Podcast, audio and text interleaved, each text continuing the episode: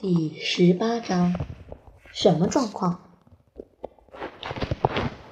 校长凯伦·罗斯德女士坐在校长办公室的办公桌后，面前看着格瑞森的档案。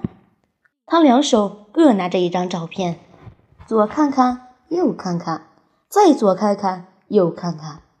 接着，她抬起头来对蓝老师说：“从开学那天起。”就只有一个来上学。蓝老师点点头。罗斯德女士又转头看着校护：“你和家长联络过了吗？”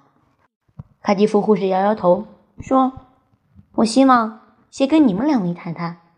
他们可能是离异家庭，虽然档案里没这么写，但是有可能牵扯到监护权的问题，而我们不知道。”我也没有看到有任何一方的家长来过学校的记录，所以我不确定现在到底是什么状况。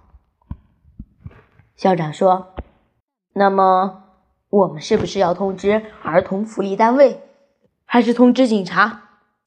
因为我们唯一能确定的是，有一个小孩失踪了。杰伊·格瑞森已经上学一周了，但没有另外一个男孩的消息。”家长也没有和我们接触，没有留纸条，没有打电话，没有任何联络与解释。另外那个男孩叫什么名字？雷伊。卡蒂夫护士说：“一个叫杰伊，一个叫雷伊。”校长又转头看向蓝老师，皱着眉头说：“我想知道的是，开学那周看学生档案时。”你为什么没有察觉到这件事？蓝老师感到很难受。嗯，我我看过所有的学生档案，但不是每个档案都仔细的看。我想很可能是……这时候，校护插话进来说：“凯伦，几乎连我也没有察觉到，他们一个叫杰伊·雷伊。”另一个叫雷伊杰伊，而且档案里所有相片都看起来一模一样。科罗拉多州那面把两个档案塞在同一个大信封里寄过来，到了我们这里拆开一看，就好像我们只需接收一个学生而已。学区秘书没有发现，学区督学没有发现，我们自己学校的秘书也没有发现，根本没有人发现这个错误。但现在。我们终于知道少了一个学生，所以当下应该要解决的问题不是谁先应该发现这个错误，而是这个学生到哪里去了。校长点点头，表示同意。杰伊的导师对校护露出微笑，感谢他帮忙解围。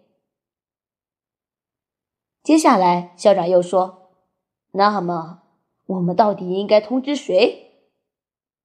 蓝老师耸耸肩，表示不知道。卡蒂夫护士可不会这样，他从来不耸肩。对于下一步该怎么行动，他总是会想出一个积极的做法。格瑞森这件事也不例外。他挺直腰背，坐在椅子最前缘，说：“另一个男孩没来上学，原因也许很简单。”所以，我们不要反应过度。首先，我们可以找杰伊来谈谈，就是那个有来上学的男孩。我今天要开始做听力检查，所以导师时间我可以找他来保健室。反正听力检验师会晚一点到学校，所以我可以先和他谈一谈，以不惊吓到他为原则。